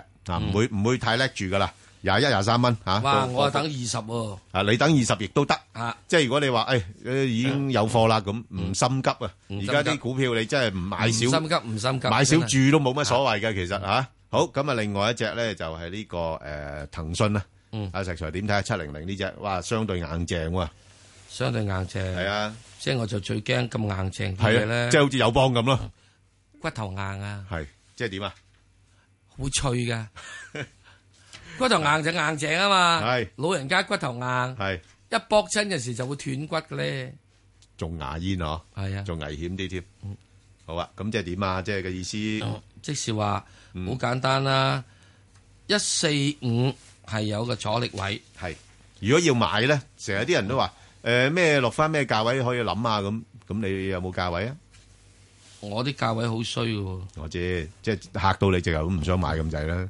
一一二三零零啦，一三一二五啦，一二五係嘛？嗯我又覺得好好好合理喎。誒一二五啦，係啊，好合理嗯啊！你唔係好唔唔係好誇張啫。啊，不過一二五啊已經係點樣咧？啊，係二零一五年八月以嚟嘅低過嗰個喎係啊，咁你又驚噶咯啊，嗰陣時啲驚啦，喎？啊，一落到一二五就 會唔會一百嘅咧？你就唔咁會買嘅咯。係啊，又諗翻話原來佢佢係誒誒誒呃拆細咗噶咯係啊喎， 又將將佢乘翻五噶咯喎。誒，因為乘翻五㗎啦，啊啊，咁一二五乘翻五嘅時鐘啊，都六六六嚿嚿水啦，六嚿幾佢係啊五嚿幾嗰陣時拆㗎嘛，係啊，係啊，係啊，係咪啊係啊，啱啊，係啊，啱啊。好，咁啊，另外一隻咧就係呢個誒太古十九號，咁啊呢啲真係誒老牌收租股啦，咁誒嗱，而家個息口個憂慮舒緩咗啦，咁對呢啲高息嘅收租股係有啲幫助，不過咧就始終大家知道啦，而家香港嘅零售業務咧比較差啦，咁尤其是。誒啲即係名店啊嗰方面咧，其實我見到觀察到咧，有啲直頭閂咗鋪添啦，啊對開啦始撤退緊啊！呢個係呢個我舊年舊年嘅時咧，九月十月我話我去威家人威呢度行過一係啊係轉，啊係啊，估到一定會出現咧。係啊冇新錯歷年即係聖誕節係啦，啊舊歷農曆年前係啊，啦，所以所以暫時睇咧就嗱，佢又唔會跌得太多嘅，因為個啊有因為個基本好多嘢已經係 discount 咗，係係同咁啊埋個暫時嚇息口又支撐住啦係，咁所以我諗係應該介乎喺翻誒七十二去到大概七十八啦，嗯啊，即係呢個幅度裏邊度上落先噶啦。好啦，咁啊，另外一隻咧就誒係呢個中石化三八六，石 Sir 點睇？嗯化啦，啊仲唔化？唔係啊嘛，咁快化，梗係化啦。你你好難化嘅喎，好多人認為咧，就係下游股會受益。啊嗯係啊，即係你知唔知道？嗯啊，美國而家啲誒 gas 已經去到幾多啊？啊，係兩蚊雞以下。香港而家有啲入電油已經係三蚊以下一升嘅油。哇，跌成咁啊！入哦，啊我講緊嘅係呢個咩咧？一啲嘅係即係貨櫃車嗰啲係咯，係咯站柴嗰啲油嗰啲啊，三蚊以下啦，哇，係三蚊以下啦。所以你話哇，喂佢啲下游工業好唔好咧？嗯，上游跌，下游跌得仲慘。因為競爭噶嘛，啱競爭嘅，大家你寧願你你大家來貨平咗啊嘛，你你寧願收錢，要要錢唔要貨啦，係啦總之咁講啦，大家平咗啊嘛。係啊，啊，嗯，好你要等到啲等上游啦，唔唔採出嚟啦，咁就得啦。係啦，好啦，咁啊，另外一隻咧就係呢個誒中國銀行咧三九八八。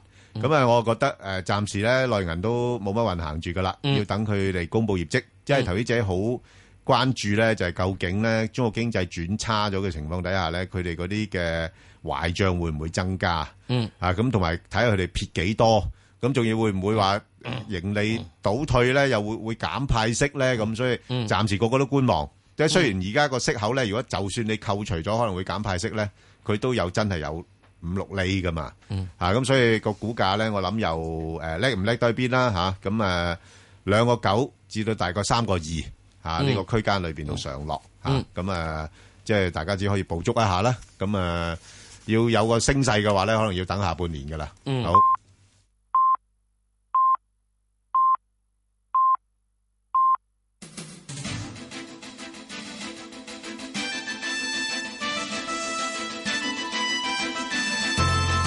香港電台新聞報導，上晝十點半，而家有陳宇軒報道新聞。台灣南部六點四級地震，至少三人死亡，四十七人受傷。台南市災情嚴重，最少八座樓宇倒冧。永康區一座十幾層樓高嘅樓宇全座倒塌，一名出世十日嘅女嬰同埋一名四十歲男子喪生，另一名五十六歲女子喺歸仁區被倒下嘅水塔壓死。馬英九總統同台南市長賴清德通話，指示全力搶救同安置，之後飛往當地視察災情。馬英九表示，現場應該有足夠嘅人力搜救，軍方亦會將學校等地安置災民。高鐵朝早部分班次取消，經檢查之後確定安全，估計上晝十一點左右恢復全線通車。地震喺凌晨近四點發生，震央位於高雄市美濃區，震源深度十六公里。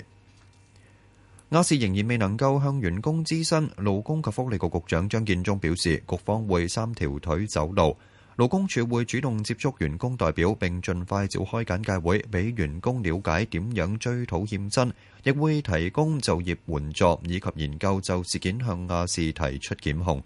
佢話局方會設立專線，並喺農曆年假期全面運作，俾未能夠出席簡介會嘅亞視員工查詢勞工權益。政府繞過立法會公務小組，將高鐵香港段工程追加撥款申請直接提交財委會審議。運輸及房屋局局長張炳良形容係非不得已，強調非常尊重立法會程序，但工程撥款迫在眉睫，要喺今個月底前通過，否則會爛尾或停工。張炳良出席電台節目時話，公務小組經六次會議仍然未能夠表決，政府先決定直接提交財委會，但議員仍然可以提問，形容已經權衡各方。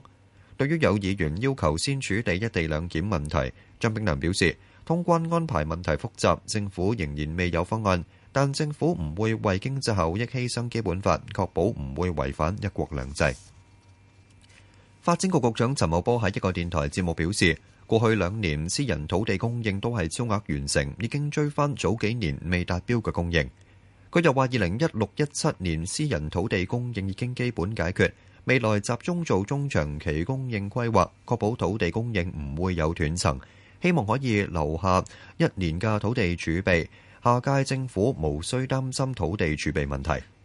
對於青衣同元朗有地皮流標。陳茂波表示，暫時唔考慮將土地撥翻俾居屋發展，因為要確保私人土地供應達標。佢指出，兩幅地價落標反應熱烈，部分標輸出價具競爭力，相信日後再推會成功賣出。喺天氣方面，本港地區今日嘅天氣預測天晴同非常乾燥，早晚天氣寒冷，吹清勁至強風程度偏北風，高地間中達烈風。展望除夕同年初一天晴，非常乾燥，市區最低氣温喺九度左右，新界同高地再低好幾度。下星期中期氣温逐漸回升。酷紅色火災危險警告、寒冷天氣警告同強烈季候風信號同時生效。而家氣温係十三度，相對濕度百分之四十一。香港電台新聞簡報完畢。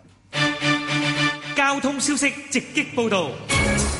小瑩首先講中交通意外啦，喺龍翔道去荃灣近住黃大仙中心對開有意外，龍尾排返過去斧山道橋底。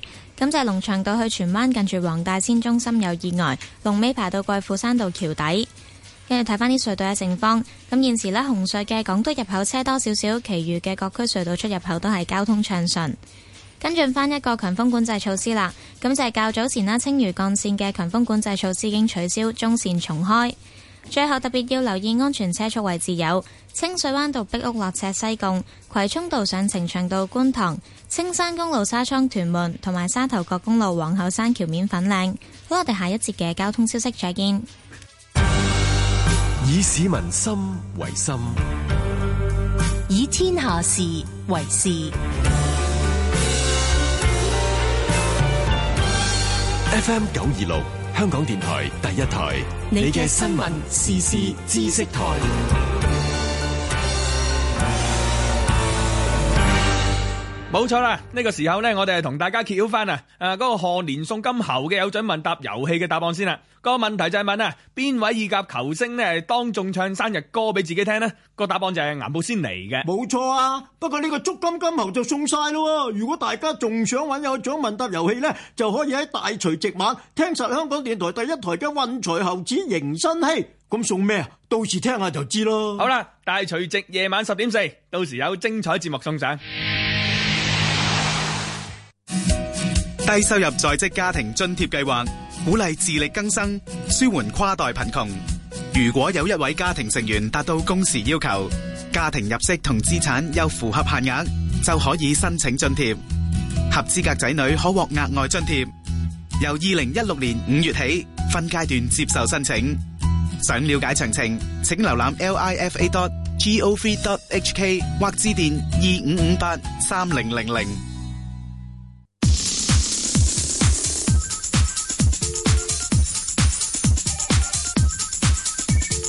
石鏡泉鄺民彬與你進入投資新世代，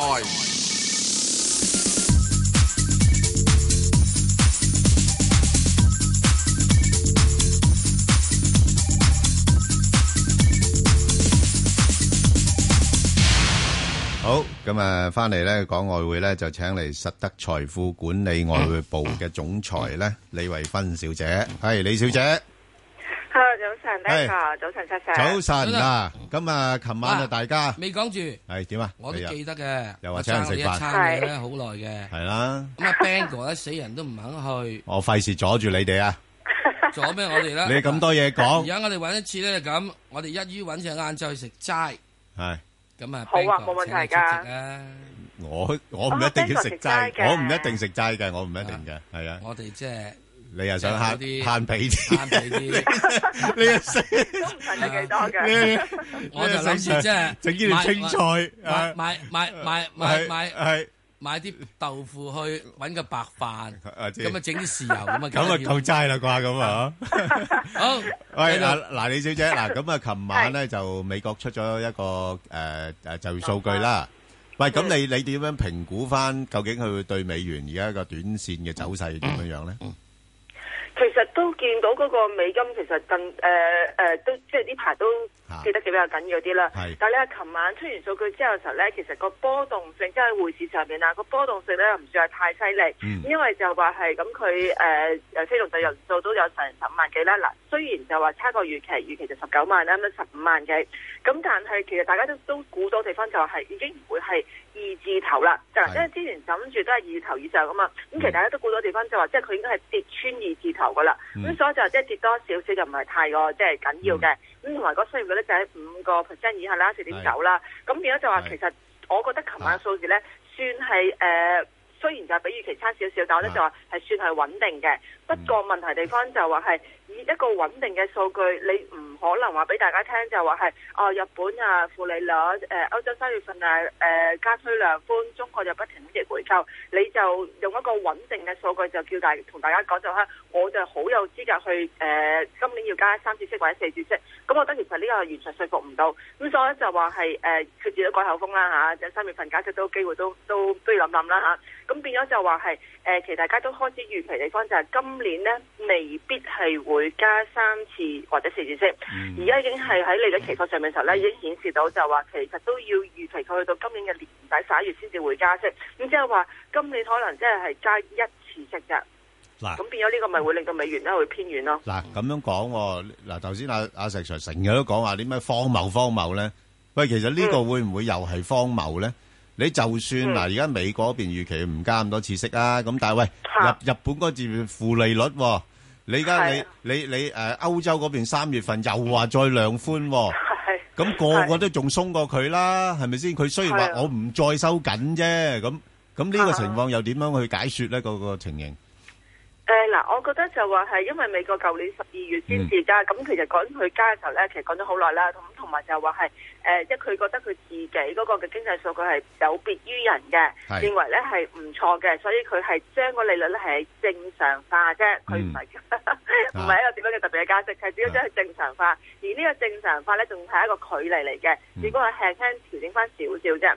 咁所以就話係雖然就話嚟緊啊日本啊誒誒歐洲方面嘅時候咧係會即係加推量寬負利率，誒、中國又係不停嘅回抽。咁但係個問題地方就話係美國都要除咗睇外圍之外，都睇翻自己本土噶嘛。嗯即係你唔可以就話誒、外圍啊不停咁樣放水，我就跟放水啦。咁其實你都唔即係唔切合㗎，你都係要睇翻就係、誒、外圍放水之餘，究竟有冇影響自己本土經濟咧？本土經濟係咪需要即係維持不變？即係好似英國咁樣維持不變，去睇下就話究竟嗰個嘅情況如何咧？咁所以我覺得就話誒、美國而家唔喐嘅機會係大過去將佢再調低，因為我覺得如果再調低嘅話咧，除非美國經濟數據係好差，或者佢認為咧係油價會再跌到落去，即係可能十蚊啊或者諸如此類嘅時候咧，咁佢先至有機會做呢個動作，否則嘅話咧，我唔認為佢會喐個息口住咯。嗱，咁樣樣啦，李小姐，嗯而家嘅情況會唔會有少少似好似之前嗰啲誒油價咁咧？之前嗰啲嗯油價咧就係比較上單向性咁樣向下為主啊嘛。咁係啊之前咧冇錯就美美元咧又係單向性向上為主啊嘛。咁你其嗯他嘅嘢都冇得做噶啦。係咁而家會唔會外幣市場其他外匯又有啲即係機會提供俾我哋咧？嗱，我哋先講只歐羅先啦。歐羅而家去到呢啲位，仲值唔值博咧？直播㗎，直播向上㗎，因為我自己睇個美匯指數呢，啊係其實係要調整到落去九啊二點七零至九啊三，哇！咁變咗其實向下空間好大，哦，非常之大。係咁所以變咗就話個 Euro 呢，輕輕都要睇到佢一點一四五零，咁所以變咗我覺得就話係嗯誒，你回一回能夠落翻去即係譬如一點一啦、一點一零五零啊啲地方度揸貨話呢，其嗯實波率係大㗎，因為其實始終就係美元之前炒佢即係加息，所以先至升得咁緊要啫嘛。咁而家既然就係冇咗呢一個，又冇話冇咗嘅，即係減退咗呢一個嘅預期嘅話呢，咁美元其實唔應該咁高㗎嘛。嗯，OK，咁即係變咗而家外匯市場又冇之前睇得咁悲觀啦，嗰啲外幣。係啊，好，冇錯咁啊，英英鎊又誒會唔會比歐歐羅更加好咧？誒、會啊，因為英國誒唔喐息口嘅時候，即係等於話俾大家聽就，即係佢仲企得穩陣嘅咁樣樣。咁同埋就話之前估佢脱歐咧，咁誒、暫時就又又放緩咗啦，即係冇咁冇咁聲音冇咁大啦。咁、變咗其實英鎊又會係即係企翻上高啲。其實英鎊咧可以上到一點四九五零， 至到一點五樓上嘅。不過暫時一點四九五零先啦，好啊，係啦。嗯，好，咁啊，另外啦，誒澳元啦，咁啊澳元咧，似乎睇落而家咧都仲有啲水位嘅，都仲係挨近七嗰邊啫。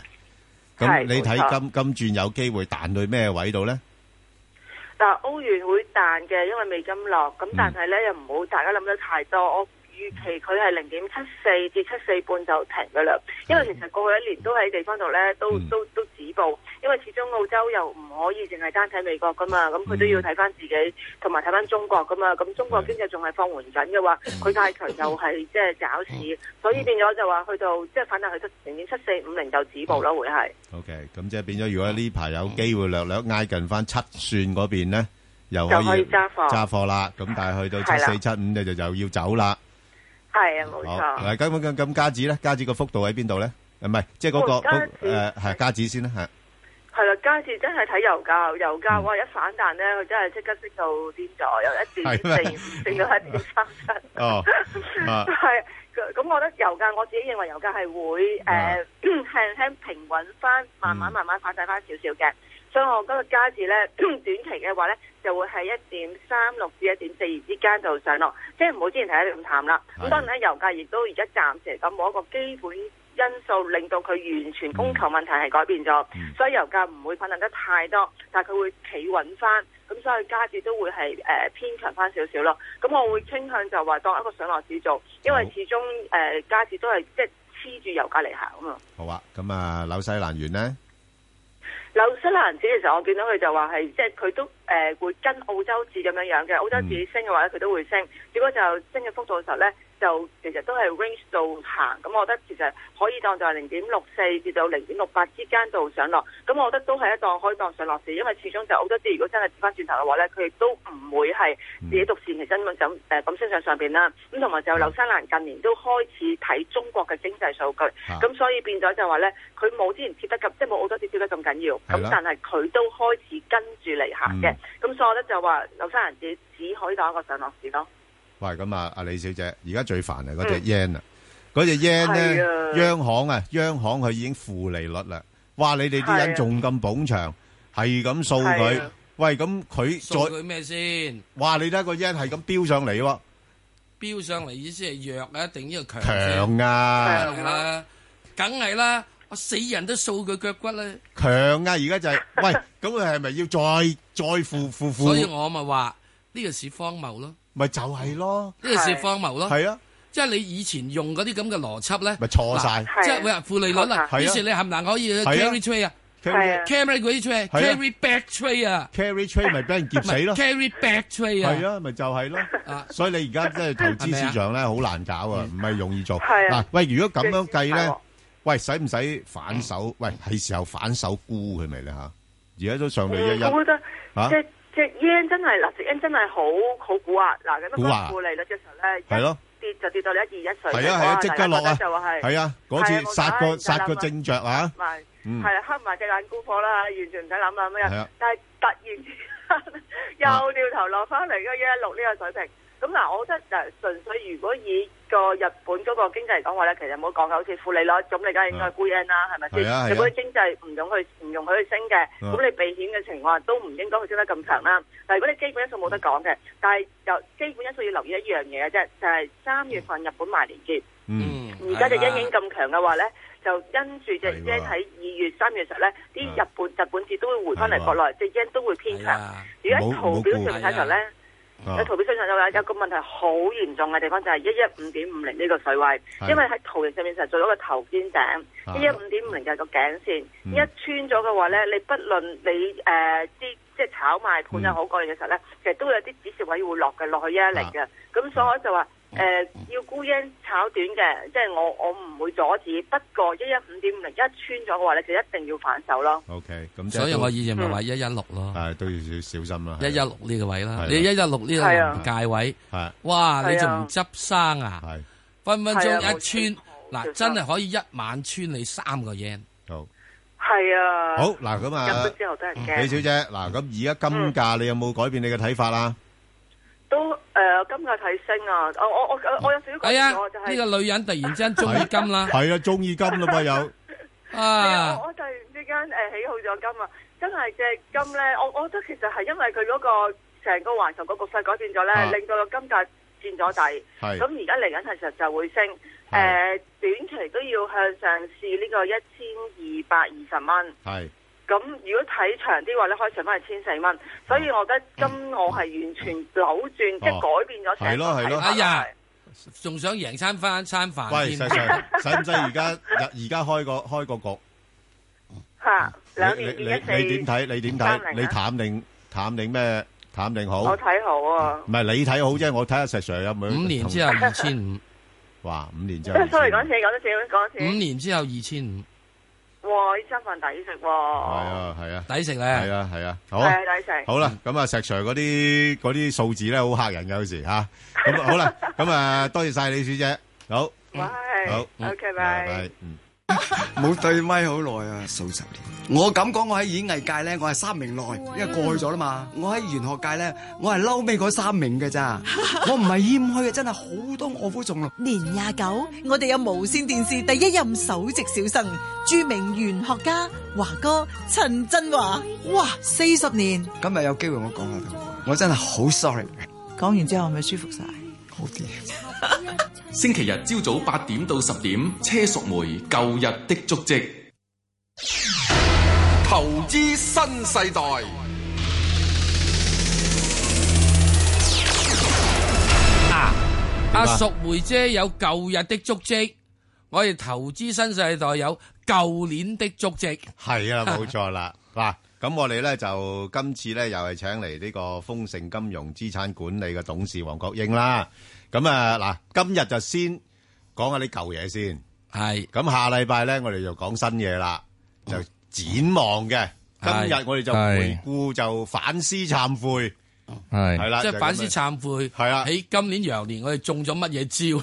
系啊， 死咗乜係嘢嘢啊？，衰咗邊度？係我哋成日都會咁講。係啊，咁啊，交咗學費之後係啊咧，就要學咩嘢？冇錯啦，好得喺明明年嘅時係啊之後就醒少少。系，喂，咁啊，Alex 啊，咁你自己點樣回顧翻羊年成個金融市場？即係你你喺裏边度滾滾轉轉噶啦。係喂，咁你會體會到有啲咩嘢嘅心得咧？我諗你第一樣嘢就係香港，你知啦，即係一個超快嘅牛市，係跟住就嚟咗一個超耐嘅熊市啦， 係嚇即係啊即係話俾你聽就一個。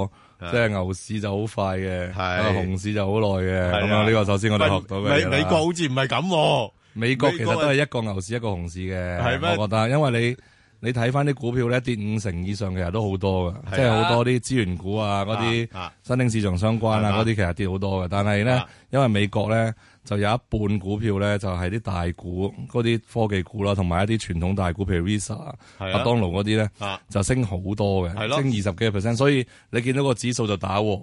啊，但係實質上咧就兩極化到真係好犀利，所以而家都仲仲係就即係嗰邊咧都而家就勁嗰啲股票開始勁回啦，係渣嗰啲股票咧就唔識彈，咁所以你見到個指數而家開始冧樓啦，哦咁所以就美國就係一個牛一個熊啦，同埋我哋學到嘅嘢就係啱啱你最後尾都學一招就係日本咧啊出咗個負利率咧，而家啲人話俾你聽係唔信噶啦。哦，即係因為貨幣政策而家過咗咁多年之後呢啲人就覺得啊，你淨係啲有錢人先有渠道借平錢啊。係啊，咁跟住咧，嗰啲有錢人借完平錢之後又不思進取，淨係走去買資產，跟住就賺個息差。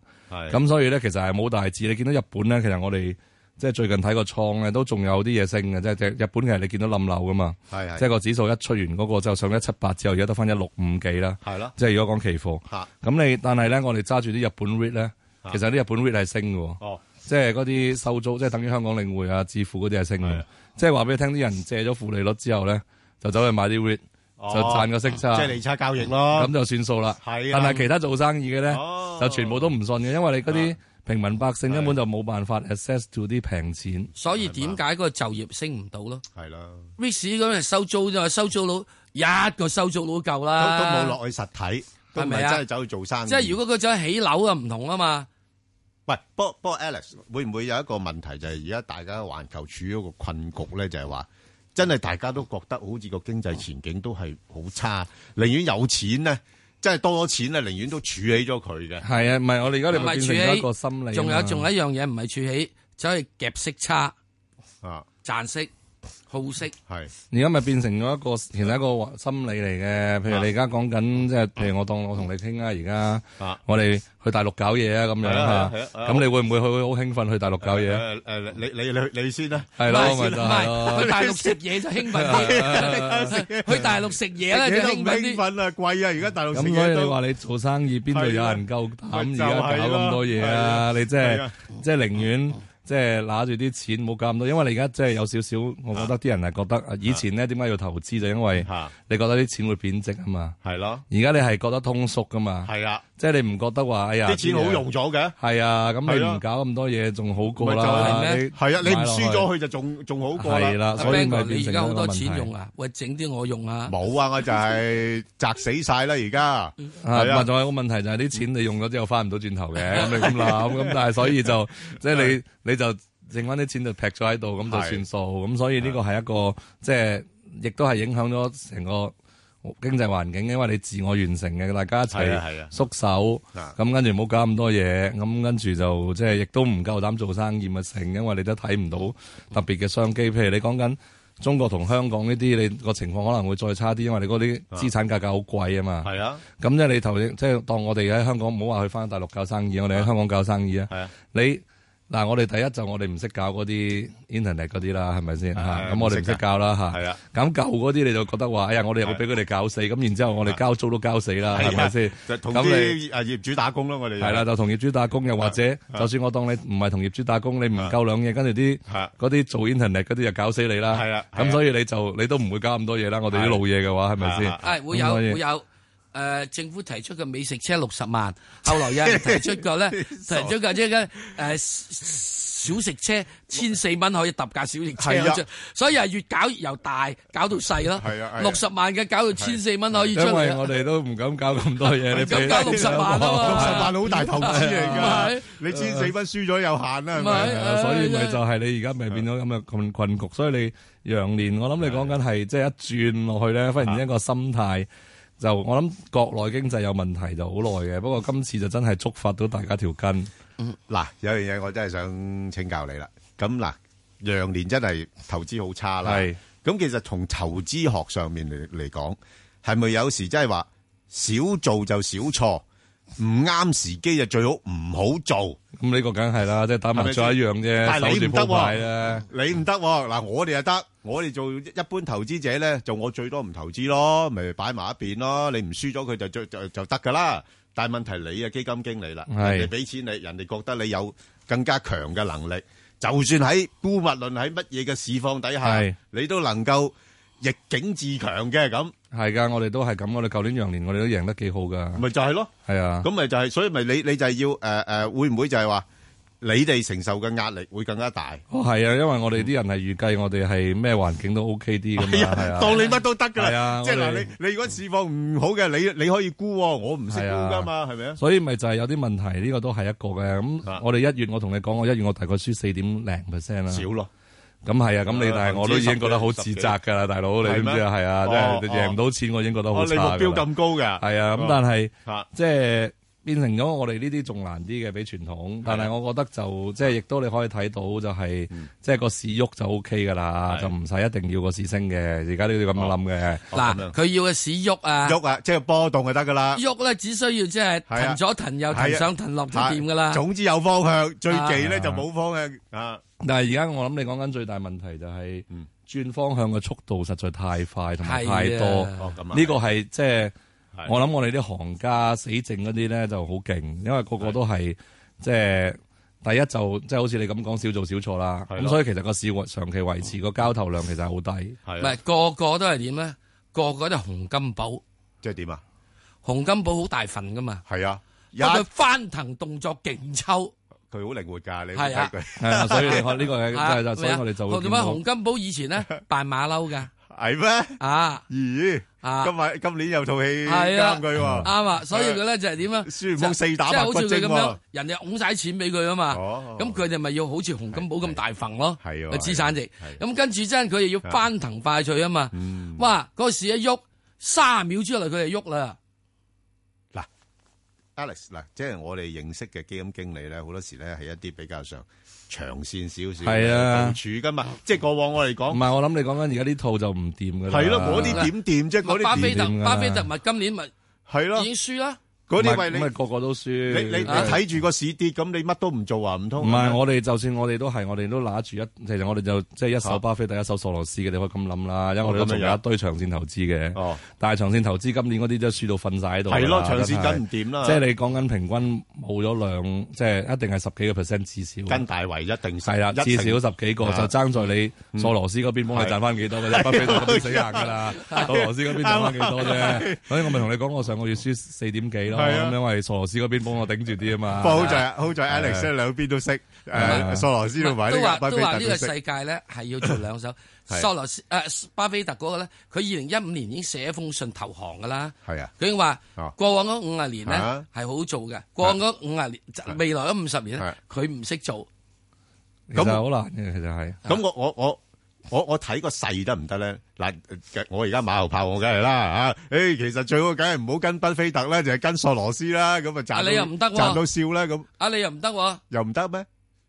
你跟索羅斯嘅時鐘整一個即係即係呢個係負利率，日本嘅負利率就夾死你。啊唔係，我就覺得咧，你諗咧就係話咧，啊，我哋點解仲有一手巴菲特咧？